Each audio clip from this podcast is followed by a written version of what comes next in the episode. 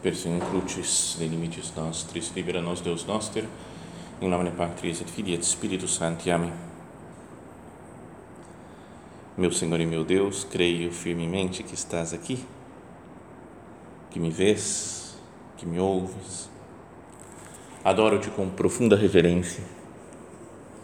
Peço-te perdão dos meus pecados e graça para fazer com fruto este tempo de oração minha Mãe Imaculada, São José, meu Pai e Senhor, meu anjo da guarda, intercedei por mim.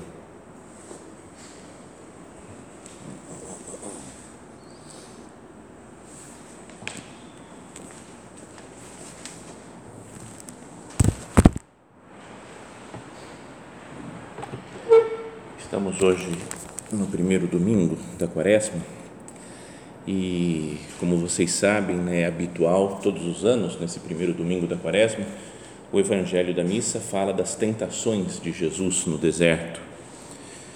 Até mesmo para fazer uma, uma comparação né, entre os 40 dias que Jesus passou fazendo, jejuando, fazendo penitência no deserto e os 40 dias que nós passamos também fazendo penitência, jejuando nos dias da quaresma.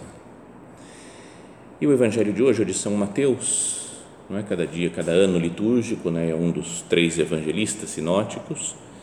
E o de hoje de São Mateus fala naquele tempo, o Espírito conduziu Jesus ao deserto para ser tentado pelo diabo. Jesus jejuou durante 40 dias e 40 noites. E depois disso teve fome. Então o tentador, e aí começa a série de essas três tentações que aparecem tanto em São Mateus quanto em São Lucas e que falam de como Jesus reagiu às tentações e como venceu o demônio. Mas, mais do que comentar, de meditar aqui agora em cada uma dessas tentações concretas e ver como se aplica à nossa vida, queria que nós ficássemos só nesse primeiro, nesse primeiro versículo. O Espírito conduziu Jesus ao deserto para ser tentado pelo diabo é uma frase muito muito complexa, né? muito difícil de entender. Né? Você fala, por que, que o Espírito Santo, por que, que Deus quis conduzir Jesus para que fosse tentado, para que fosse ficasse no deserto, que fosse tentado pelo demônio? Mas acho que meditando, tentando entender essa frase, que é algo de, de Deus querido por Deus, pelo Espírito de Deus, pode ajudar a entender um pouco melhor essas cenas do Evangelho mas, sobretudo, entender na nossa vida o porquê das tentações, das provações pelas quais nós passamos, os sofrimentos na nossa vida, na caminhada. Então, acho que seria bom entender isso, né? Falar, Senhor, me ajuda, a, me dá mais luz para para compreender um pouco melhor esse sentido, o porquê que existe isso, por que você permite que existam tentações, por que você chama o seu filho, meu Deus, para o deserto, como isso pode ajudar na minha vida espiritual?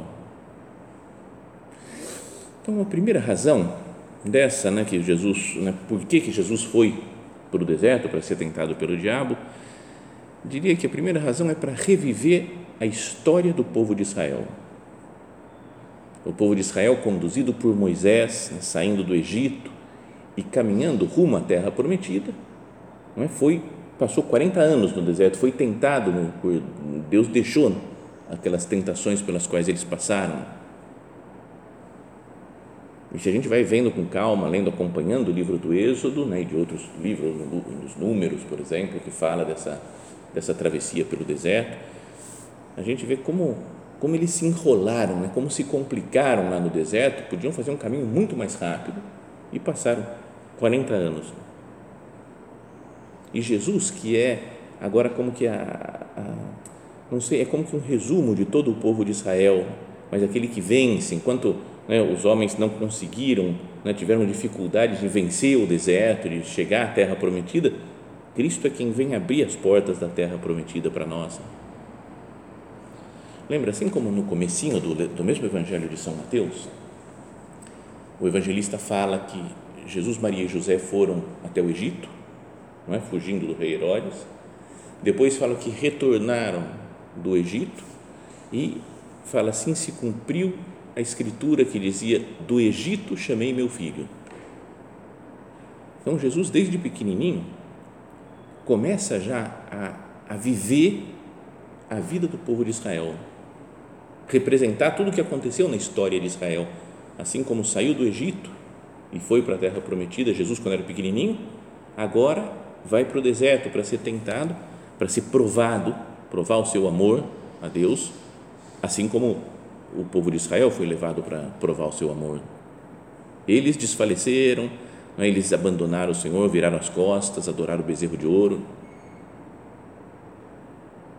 É? Falam que nenhum, praticamente nenhum dos que saiu do Egito entrou de verdade na terra prometida. Jesus vai e vence o demônio. Então, isso já é uma, talvez uma ideia para que nós pensemos na nossa vida. Senhor, eu com as minhas lutas, com os meus desertos, eu estou me encaminhando também para a terra prometida. Ao longo da nossa vida, tem também isso daí, né? Desertos, tentações, dificuldades, o demônio que quer nos derrubar. E é preciso ter essa fidelidade de Cristo, que vence o demônio. Então fala que foi conduzido para o deserto até para mostrar para nós como se vive a vida no meio das tentações, das dificuldades, né? das adversidades. Então, depois, ligado a essa razão, podíamos dizer que Jesus vai para o deserto para nos revelar quem Ele é, para mostrar que Ele vence a tentação, para mostrar que com Ele nós vencemos as tentações.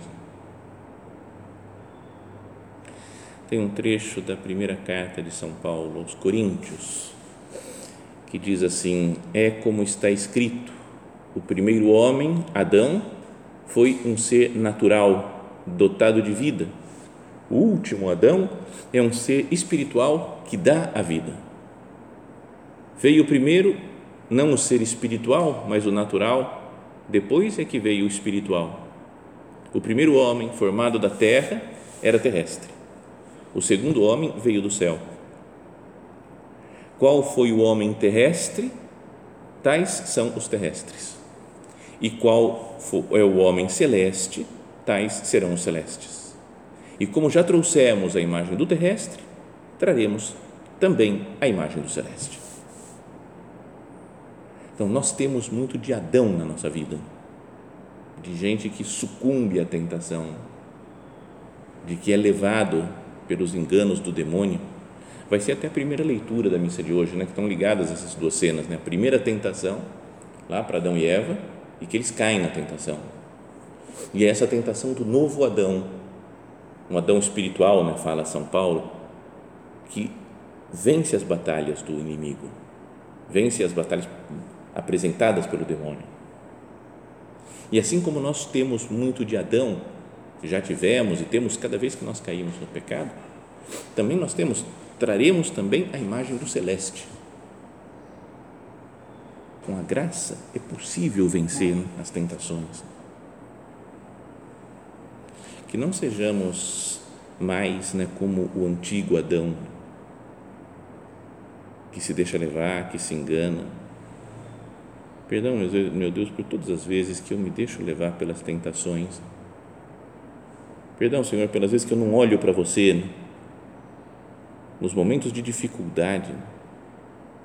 Volto a dizer que para os quais todos nós passamos, né? a gente pode passar sempre, com frequência, por uma dificuldade espiritual, sei lá, um cansaço, né? um rolo, uma tentação, né? uma oposição de alguém. Eu olho para Adão, que é o meu natural, ou olho para Jesus, o novo Adão? Adão vivia num jardim, vai falar, foi colocado num jardim Jesus foi colocado num deserto. Adão pode comer de tudo, né? Falou para comer de todas as árvores, aqui menos da árvore da ciência do bem e do mal. Jesus não podia comer nada. Estava, em, fraco, digamos assim, fisicamente. E mesmo assim, com tudo de graça, Adão perde a batalha e Jesus vence a batalha. Carta aos Romanos, né, com a falta de um só, como a falta de um só acarretou condenação para todos os seres humanos, assim a justiça de um só trouxe para todos a justificação que dá vida. Então, na leitura, ouvir, ao ouvir as leituras de hoje da missa, nós poderíamos pensar nisso. A primeira leitura fala desse Adão que fraquejou diante das dificuldades, diante das contrariedades. E no Evangelho temos o novo Adão, Jesus Cristo, que, que enfrenta a dificuldade mesmo estando no deserto e passando fome. Não faz pensar isso na nossa fidelidade à luta? Às vezes tem uma tentação e a gente afrouxa, não dá. Estou no jardim, posso comer de qualquer árvore do jardim e mesmo assim me deixo levar por uma tentação, por um, sei lá, um mau pensamento, um raciocínio pouco sobrenatural. Que nós, mesmo no deserto, que às vezes podemos estar passando por um deserto, mesmo com fome, como Jesus, depois de 40 dias jejuando, olhemos para Cristo, né? ele mostra quem ele é. Né? Com Cristo eu venço as lutas da minha vida espiritual.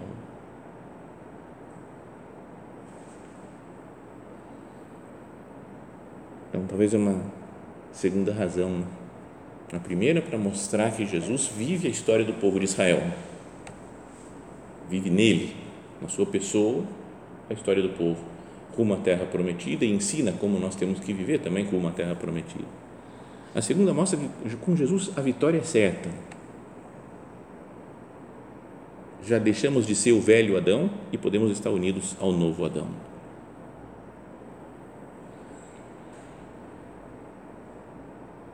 Terceiro motivo, terceira razão pela qual podíamos falar que o Espírito conduz Jesus ao deserto é que com isso Jesus, além de mostrar quem ele é, ele mostra o que ele sente com relação a nós. Ou seja, ele sabe o que é sofrer tentação. Lembra na carta aos Hebreus? Por isso, devia fazer-se em tudo semelhante aos irmãos, para se tornar um sumo sacerdote misericordioso e digno de confiança nas coisas que concernem a Deus, a fim de expiar os pecados do povo, pois tendo ele próprio sofrido ao ser provado, é capaz de socorrer os que agora sofrem a, sofrem a aprovação. Olha só que legal também essa explicação, né? E por que, que ele foi tentado? porque assim ele sabe, é como que ele entendesse na própria pele, quer dizer, ele é o próprio Deus, pode saber as coisas sem precisar, mas, mas mostra que eu sei o que você sofre. Em outra parte da carta aos Hebreus também fala: de fato, não temos um sumo sacerdote incapaz de se compadecer das nossas fraquezas, pois ele mesmo foi provado em tudo a nossa semelhança, menos no pecado. Semelhante a nós em tudo, menos só não caiu, mas sabe todas as tentações, sabe tudo o que a gente passa.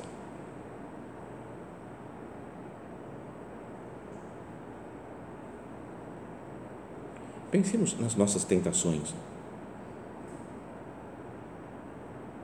as que mais nos custam. Sei lá, uma tentação de impureza.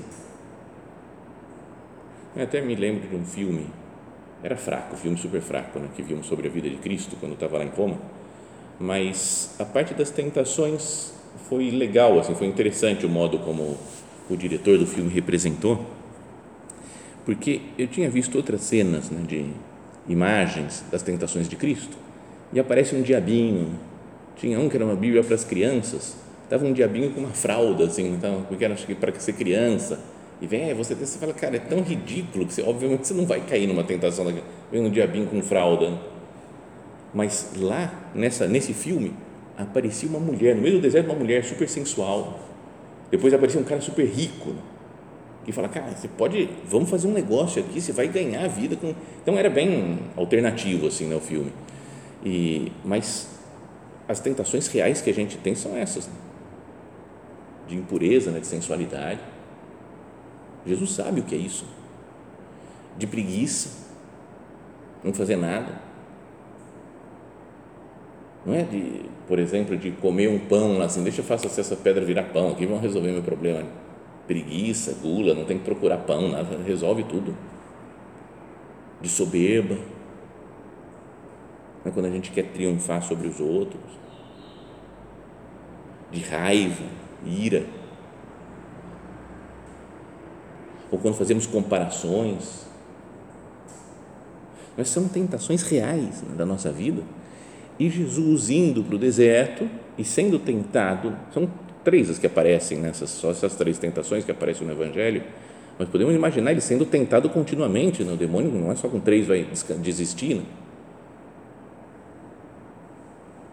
De fato, não temos um sumo sacerdote incapaz de se compadecer das nossas fraquezas, pois ele mesmo foi provado em tudo à nossa semelhança, menos no pecado. devia se tornar em tudo semelhante aos irmãos para se tornar um sumo sacerdote misericordioso. Todas as tentações. Jesus sabe, ele conhece as dificuldades, ele sofreu na sua própria vida. Porque às vezes não são só tentações que a gente tem no demônio, mas são, sei lá, fome. Não é verdade? Quando a gente está com fome, a gente fica mais irritado, trata mal os outros. Não está com fome, não está com sono está com sono, cansado, há muitos dias, às vezes sem, sem conseguir descansar, vai ficando tudo meio opaco na vida. Que vale a pena? Será que vale a pena seguir Cristo? Não é uma chateação com algum acontecimento, com um trabalho que não foi para frente, ou desavenças com os outros, com as pessoas. Eu não aguento mais esse cara, porque ele faz isso, ele faz aquilo, olha o jeito de ser dele Tudo isso que são situações normais, reais da vida, que nos levam às vezes a tomar decisões espirituais que não tem nada a ver, né? você fala, vou, vou abandonar, vou chutar o balde, de vez em quando a gente tem vontade né, de chutar o balde das coisas, não aguento mais esse negócio. Podemos pensar em tantos casos né, de infidelidade, às vezes de pessoas da obra, de infidelidade de casais, né?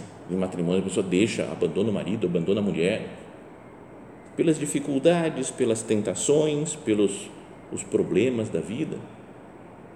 Mas será que eu não devia olhar para essa cena do Evangelho de hoje e falar: Jesus sabe o que é passar por tentação, sabe o que é ter dificuldade na sua vida e depois vai ter muitas outras até a sua morte. Jesus, perdão pelas vezes que eu me deixo levar, que eu faço raciocínios de pouca fidelidade, de querer abandonar o barco, de querer chutar o balde, qualquer expressão que vocês queiram. Perdão, Jesus, pelas, por ficar pensando, será que vale a pena?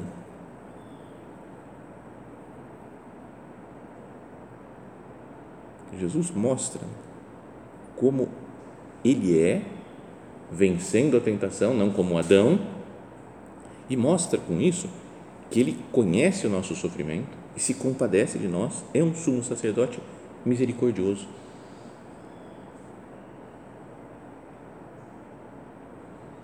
Bom seria se nós nos lembrássemos disso nos momentos de dificuldade, de cansaço, nos momentos de tentação. Quando vem vindo uma tentação, fala, será que não vale a pena pecar?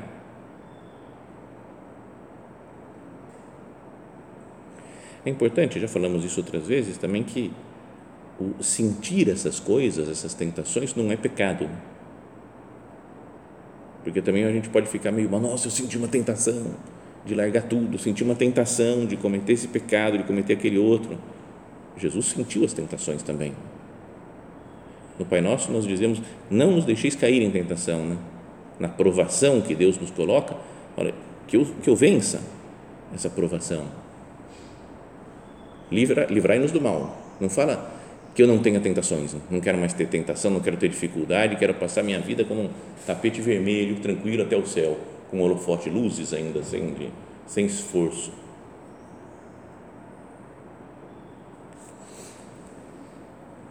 Então Jesus revive a história do povo de Israel. Jesus vai ao deserto e mostra quem ele é, o novo Adão que vence a tentação. Indo ao deserto, ele mostra que entende, né, compreende as nossas situações, é um sumo sacerdote misericordioso, porque foi tentado como nós. Mas tem mais um motivo que podíamos pensar, que é que nas, nesse ir ao deserto, Jesus nos faz entender também o valor do sofrimento e do silêncio, da contemplação no silêncio. Lembra, nosso padre falava que o silêncio é como que o porteiro da vida interior. E no deserto o que tem é silêncio. Tem sofrimento.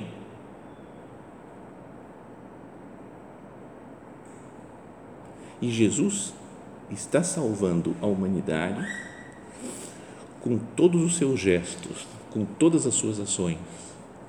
Está salvando a humanidade nesses 40 dias de silêncio, solidão, contemplação, sofrimento. 40 dias. Porque pode aparecer, não sei, pode parecer que seja uma perda de tempo. Tanto, sei lá, os 30 anos de vida oculta de Cristo que nosso padre falava também porque são luz para nós, mas que muita gente pode ver, ah, oculto, escuridão, não tem nada para aprender disso. E tem muito para aprender, muita luz. E desses 40 dias também, Jesus começa a sua vida pública, foi batizado, e aí o que, que ele faz? Como é que ele vai pregar? Vai para o deserto, 40 dias. Falou, Jesus vai. Parece que tem que fazer coisas, tem que sair pregando por aí, tem que fazer, organizar, chamar logo os apóstolos. Jesus escondido, sofrendo no deserto, em união com seu Pai, jejuando, sofrendo tentações do demônio, está salvando a humanidade.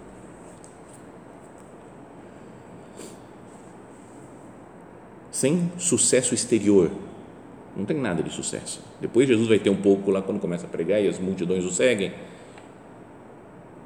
Sem sucesso exterior sem resultados mensuráveis. Não posso medir como, quantas pessoas vêm, quantos vieram na, na, no Sermão da Montanha. Jesus podia perguntar. Sem agentes de pastoral, vamos organizar pastoral aqui para que cresça mais, né, que as coisas progridam, que chegue mais às pessoas, temos que tocar as pessoas. Sem metas para cumprir, porque ele está no deserto. Oculto, sofrendo, contemplando, no silêncio e na oração. Não faz pensar isso daqui né, para nós, que às vezes queremos, não sei, viver um cristianismo de ação, que tudo bem, tem que ter ação, tem que sair, pregar a palavra de Deus, mas parece que tudo que seja recolhimento interno, é perda de tempo. Tudo que seja sofrimento, para que isso daqui que está atrasando a vida? Podia ter dado, mas como tive esse sofrimento? Tudo se atrapalhou. Não é pensou, perdão por citar um caso concreto assim, né? mas a gente pode pensar, né? o natural é como a obra crescendo aqui no Brasil, um monte de gente precisando de um monte de coisa, não sei o quê, Belém, de repente o padre Adilson, que vai para Belém, fica de cama travado e pode ficar 20, vários meses lá parado. Ele diz, nossa, droga, não deu certo, porque o apostolado ia ser muito melhor. Será que um, o sofrimento de uma pessoa travado numa cama não pode dar muita graça e, e é redentor também é quase como falar, Jesus, sai do deserto, vou para quê? Vai pregar, cara. Tem um monte de gente esperando você dar meditação, né? um monte de gente você atender, Jesus, vai, para de ficar no deserto. Jesus continua regendo o mundo escondido, no deserto, no sofrimento, no silêncio, na oração. Ele não precisa estar agindo, atuando do modo como a gente vê, não conseguiu metas, atingiu mais gente, chegou a muito, foi um monte de gente nos discursos dele, fez vários milagres e assim converteu um monte de gente. Isso faz parte também da história do desenvolvimento da igreja, do cristianismo, mas também faz parte a vida oculta. Para que serve, por exemplo, as freiras de clausura? Muita gente pode pensar, não, isso não tem importância nenhuma, essas mulheres aí, ó, já estão velhinhas, vão trabalhar, vai, vamos, vamos fazer outras coisas, estamos numa época que tem que produzir, uma época que a igreja tem que chegar a todo mundo, então vamos lá, vamos sair, vamos... Perdemos, será que a noção da importância, sei lá, da vida religiosa, né, de umas freiras que estão mortas dentro do, do, do, do convento, por exemplo, em oração e penitência. E por isso perdemos também, às vezes, a nossa, o nosso, eu vou ficar mais, mais quieto, em oração, em silêncio, em penitência. Como Jesus fica na vida oculta, 30 anos, como fica nesses 40 dias no deserto, quando subia para o monte para orar, as pessoas procurando, cadê Jesus? Queria mais, tinha saído para ir, para ir rezar. O Getsemane, Jesus sofrendo, no silêncio, está salvando a humanidade.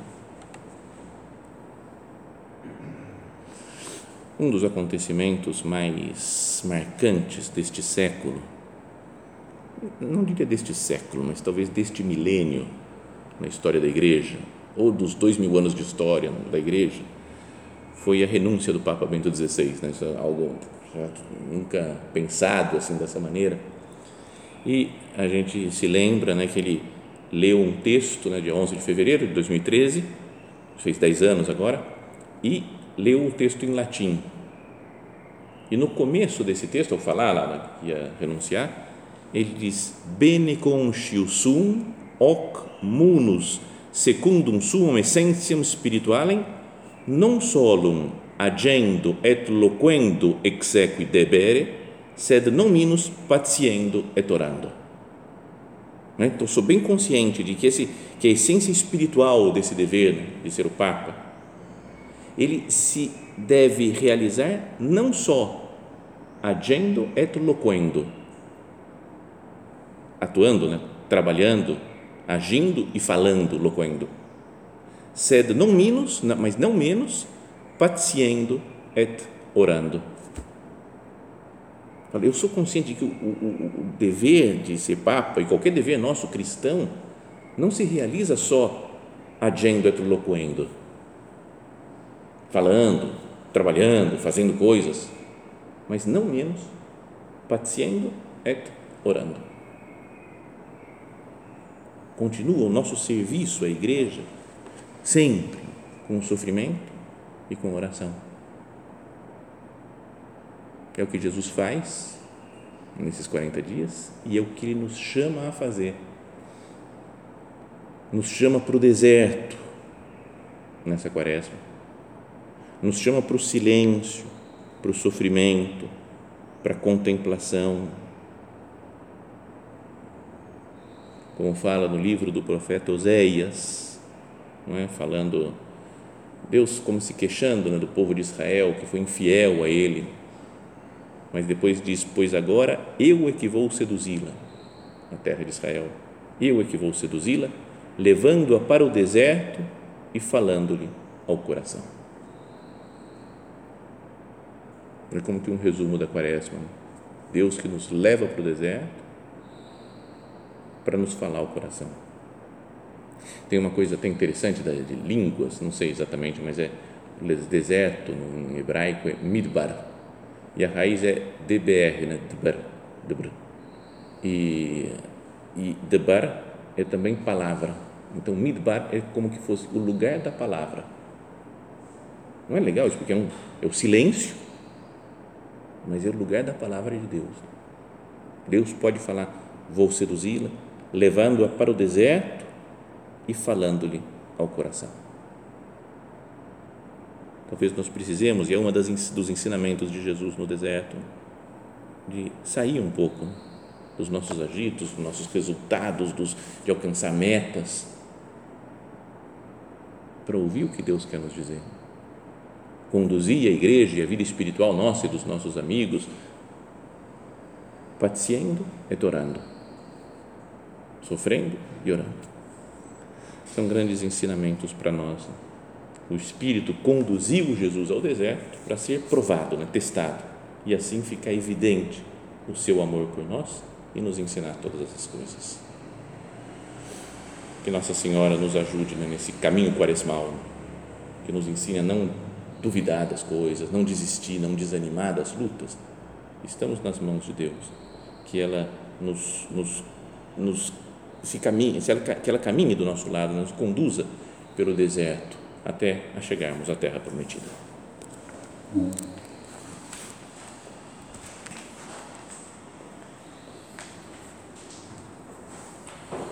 Dou-te graças, meu Deus, pelos bons propósitos, afetos e inspirações que me comunicaste nesta meditação. Peço-te ajuda para os pôr em prática.